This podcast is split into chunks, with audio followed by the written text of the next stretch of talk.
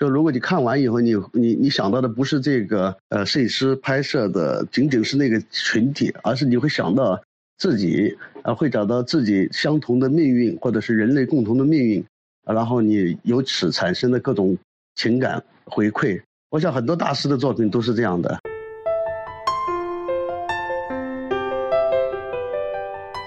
你好，欢迎收听 Let's Talk 播客节目，这是一档面向内容创作者的学习型主题播客。我们邀请资深内容创作者来分享他们的创作心得和成长故事。欢迎搜索 Let's Talk 订阅，随时收听。下面请收听本期节目。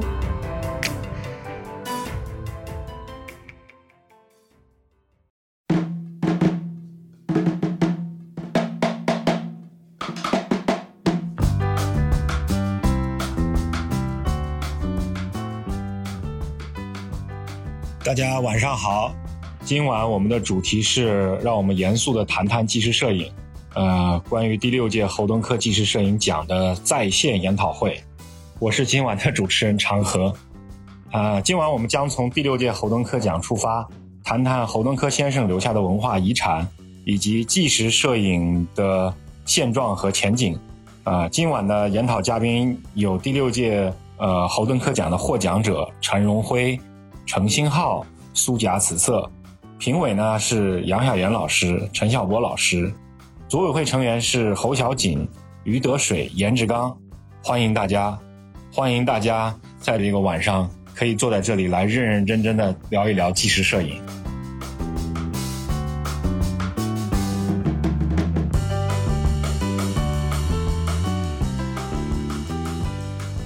哎，不好意思，刚才刚看到这个题目哈，因为一直在津津有味的听大家的观点。呃，作为一个这个长期的这个摄影师和工作人呃这个编辑来说，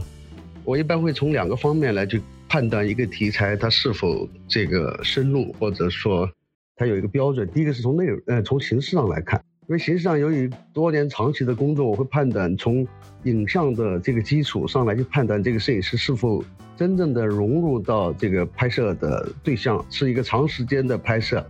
或者说是不是一个短时间，并且能非常快速的能切入到这个问题本质的这样的这个这个形式当中去？所以从形式上，实际上你是有一些经验可以去追寻的啊。这个摄影师是否真正的深入进去了？我想，啊，当然这个我并不会以他是否摆拍啊，或者说是否是后期有改变啊，只是单单纯从技术层面上来去做判断。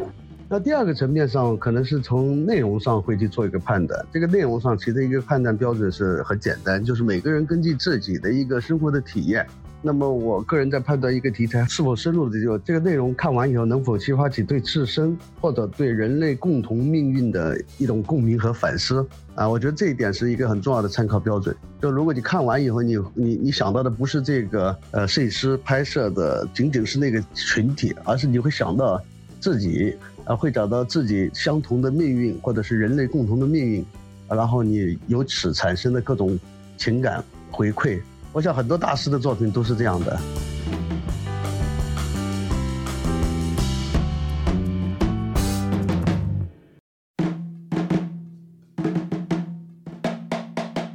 大家说到这个纪实摄影摆拍的问题。呃，我觉得是这样，呃，稍微分开一下说啊，就是对于我报道摄影来说，比如说我们新闻报道作品，呃，基本上是不能够允许摆拍的存在的，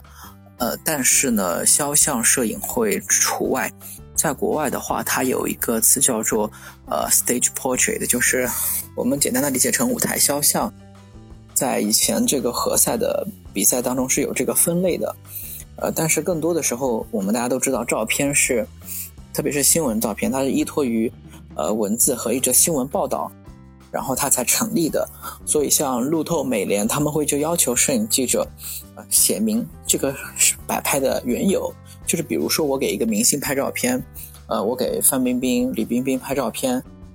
呃，明星他是会主动的给你展现他自己比较好看的一面的时候，这个时候我在下面可能会写明，就是说，呃，谁谁谁摆姿给摄影师拍摄这张照片。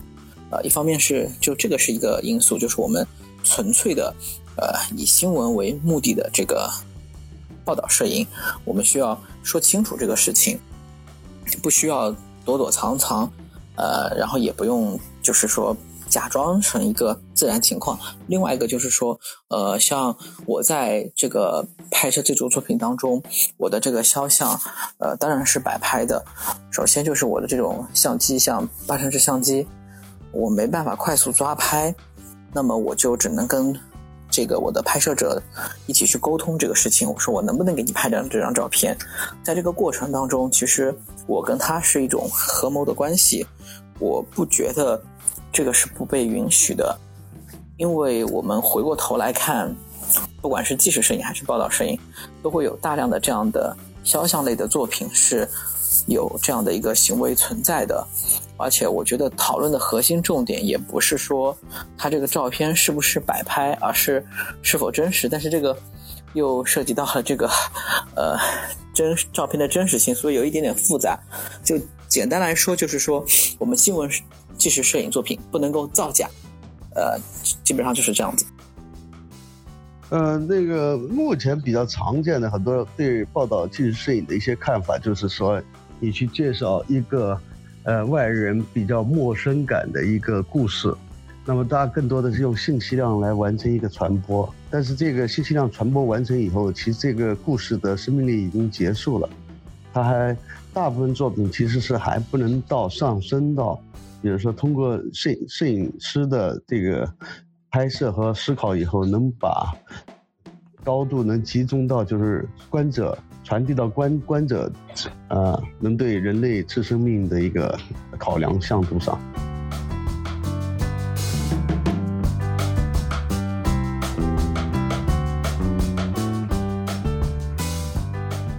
回答一下，有一位朋友说的提交的作品编辑，呃，对于摄影师来说，或者是对于现阶段的我来说，编辑作品是最头疼的一件事情之一吧。然后一般在。呃，拍摄的中间的，当然开始之前就会跟图片编辑或者是一些呃老师讨论，然后最后面可能也会把自己的作品给很多老师去提一些意见。呃，我的作品当时就给了挺多的图片编辑，还有一些行业内的老师帮我挑选。但我觉得这都是属于每个人他有不同的出发点和逻辑思路，呃，然后我会吸取他们的各种的一些提法或者是一些思路，然后去寻找最适合我这个作品的，因为。呃，说到底，只有摄影师自己才真正的清楚我这个摄影作品想要表达的是什么东西。当然，这个是需要可能别人的一些看法，可能可以让自己更清醒一些。然后我的那个作品提交的时候是自己个人编辑提交的，但是呃还是有很多问题，呃，包括作品的完整度确实也是有待提高。嗯，等到接下来发布相对完整的作品的时候，大家应该可以看到新的这种编排和新有更多的作品会呈现出来。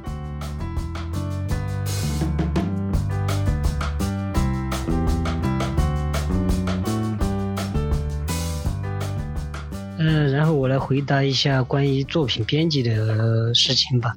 我的作品编辑都是我自己一个人完成的，这也是我。面临的一个非常大也是非常难的一个问题。当然，刚才谈瓶颈的时候，我也忘掉了谈这件事情。这个作品的编辑也是一个我目前面临的比较大的一个瓶颈，因为我身边也没有什么个老师可以请教或当面请教，这种也没有，一一般都是我自己闭门造成完成。当然，我谈一下我对这组。土地的主人布托阿杜伊人纪实生活纪实这组作品的编辑版，我谈一下自己的一些想法。啊，我的第一张作品和最后一张作品，两张作品都是我觉得还是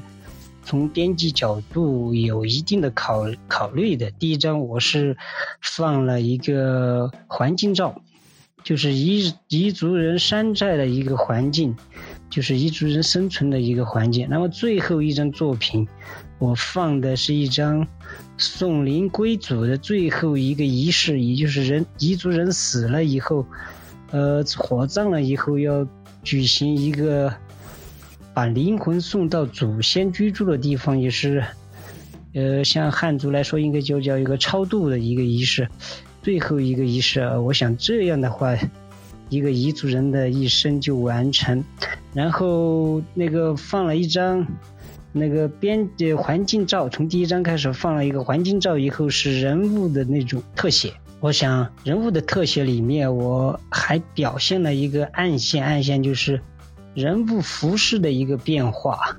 所以放了很多所谓的他们所谓的那种人物的特写照，这是我的一个想法哈。先是人物服饰的一种变化，然后隐藏了，呃，从着传统服饰，然后一步一步到着那个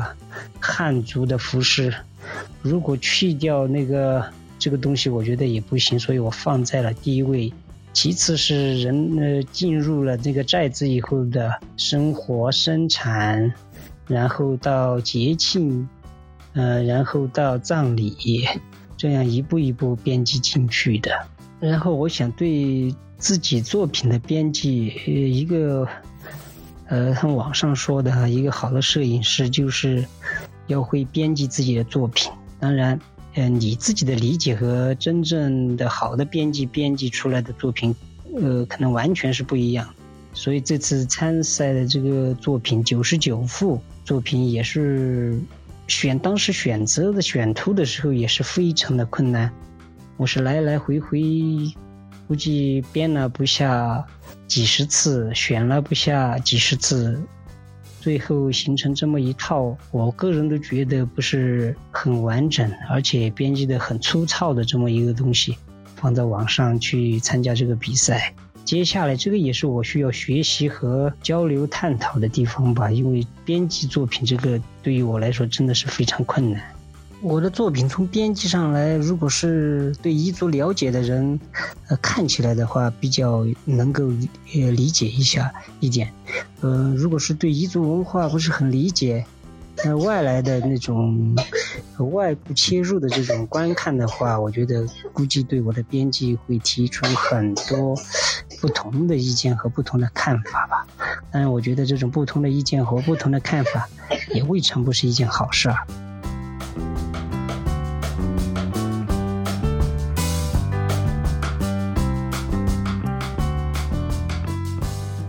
哎呀，这么短的时间内要讲一下图片编辑的编编辑，可能是一个很大难题哈。我大概只能简单的说一下我的一些经验吧，呃，尤其可能是适应互联网的经验。那么我觉得一定要注意开头和结尾的一选择，在一组照片里，开头是非常重要的。就开头决定了这个读者或者用户是否能点击进去看，所以我习惯的说，我习惯用的开头是要有一个提问，就是开头那张照片类似封面，封面的照片必须要让人有欲望去了解后面的一些故事，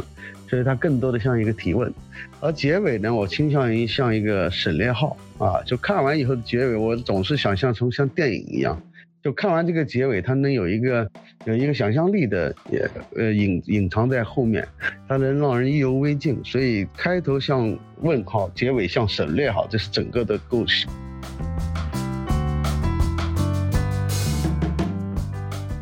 届侯登科纪实摄影奖专题访谈第八集就播送到这里，欢迎继续收听第九集。